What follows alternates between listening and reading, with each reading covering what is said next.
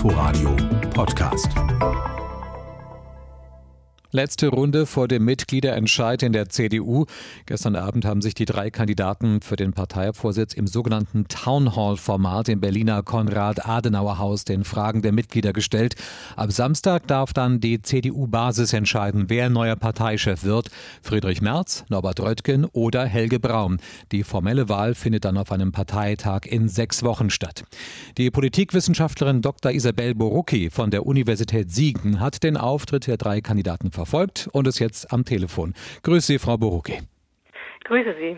Bevor wir jetzt über die Unterschiede der Kandidaten sprechen, was würden Sie sagen? Hm. Was haben die drei Herren eigentlich inhaltlich gemein? Ja, also Sie sind äh, alle angetreten, auch mit der Ansage, für einen Aufbruch, eine Erneuerung der Partei äh, zu stehen. Und das ist aber jetzt nicht sonderlich überraschend, ehrlicherweise, weil ähm, die Partei jetzt in der Opposition nichts anderes tun kann, als eben sich zu erneuern und eben zu sehen, wie sie verlorene Wählerinnen und Wähler wieder erreichen kann und eben auch ihren Anschluss an die Gesellschaft äh, wieder erreichen und vertiefen kann. Gehen wir die drei Kandidaten mal durch. Friedrich hm. Merz tritt nun schon zum dritten dritten Mal innerhalb von drei Jahren an. Ja. Wie schlägt sich der bisherige vermeintliche Favorit der Basis?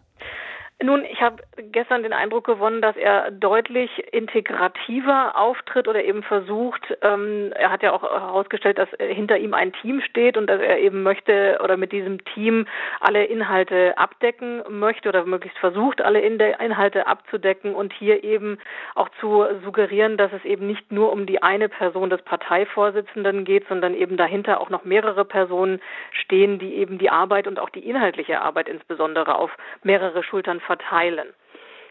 Norbert Röttgen, der nächste war Anfang dieses Jahres noch unterlegen. Mhm. Er versucht es nun ein zweites Mal. Mit welcher Strategie will er an die Parteispitze kommen? Ja, auch er äh, sprach ja von einer äh, Zäsur und sagte, er, er will die, insbesondere auch die CDU-Bundeszentrale auch wieder kampagnenfähig machen. Er möchte eine Denkwerkstatt einrichten und insofern ähm, möchte er auch eine enge Zusammenarbeit in der Union selbst, also auch mit der CSU.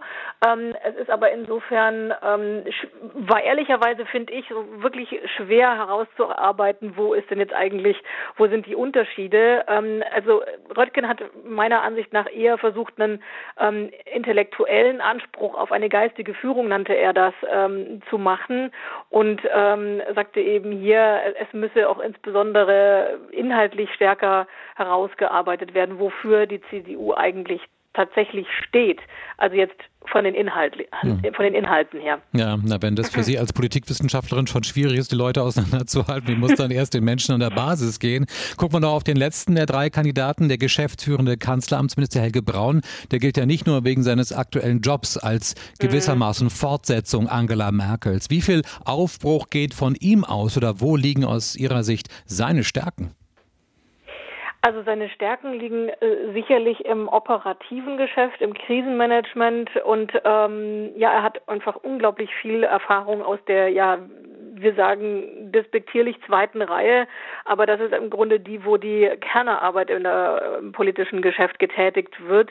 Also insofern ähm, und und er hat natürlich jetzt auch in der in der Corona-Krise als äh, Anästhesist, also als Arzt, entsprechend auch eine fachliche Expertise eingebracht. Und ähm, ja, Sie sagen es ja, also er hat äh, durch seine Tätigkeit äh, als Regierungsmanager am Bundeskanzleramt den den äh, ja könnte man fast schon sagen kleinen Maluspunkt dass er zur Merkel-CDU gehört.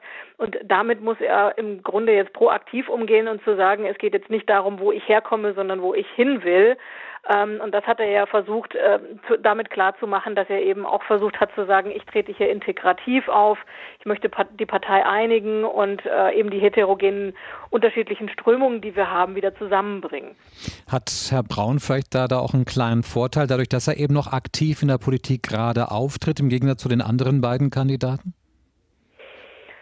Das, äh, puh, das hängt davon ab, wie stark tatsächlich die Basis, also die Parteimitglieder diesen Amtsinhaberbonus gewichten. Generell sagt man bei Wahlen ja, äh, also jetzt bei Bundestagswahlen oder Landtagswahlen beispielsweise, dass ein Amtsinhaberbonus ähm, deutliche Vorsprünge bringen kann, ähm, aber in der innerparteilichen, bei innerparteilichen Kandidaturen muss das nicht notwendigerweise der Fall sein. Ich denke, die Mitglieder sind oder den Mitgliedern wird es vor allem darum gehen, den Kandidaten zu wählen, der ihnen eben verspricht, wieder Wahlen zu gewinnen und wieder an die Regierung zu kommen und der das dann auch einlösen kann. Und sie auf der anderen Seite aber auch stärker einbezieht und eben nicht nur konsultativ fragt, was wollt ihr denn, aber eben diesem Votum der Mitglieder nicht wirklich folgt. Und da sind, ist die CDU ja auch jetzt organisatorisch auf vollkommen neuen Pfaden unterwegs. Hm. Das ist jetzt ja nun schon der dritte Versuch der CDU, die Merkel-Ära ja. hinter sich zu lassen. Glauben ja. Sie, wird es diesmal gelingen? Es muss gelingen, wenn die CDU den eigenen an sich selbst gesetzten Anspruch, eine Volkspartei zu sein und bleiben zu wollen, einhalten will. Aha, okay. Und jetzt muss ich noch abschließend die von allen gefürchtete Frage natürlich stellen. Was glauben Sie denn, wer hat im Moment die meisten Chancen, der nächste Parteichef der CDU zu werden? Oh je, das ist jetzt die spekulative. Äh, der Wagen Sie es trotzdem. Blick Wir freuen uns über jede Wortmeldung dazu. Gerne.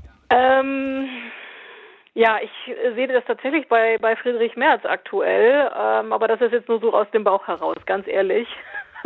Ja. ähm, ich kann mir auch gut vorstellen, dass die Mitglieder für Helge Braun votieren. Also ich, ich sehe das völlig offen.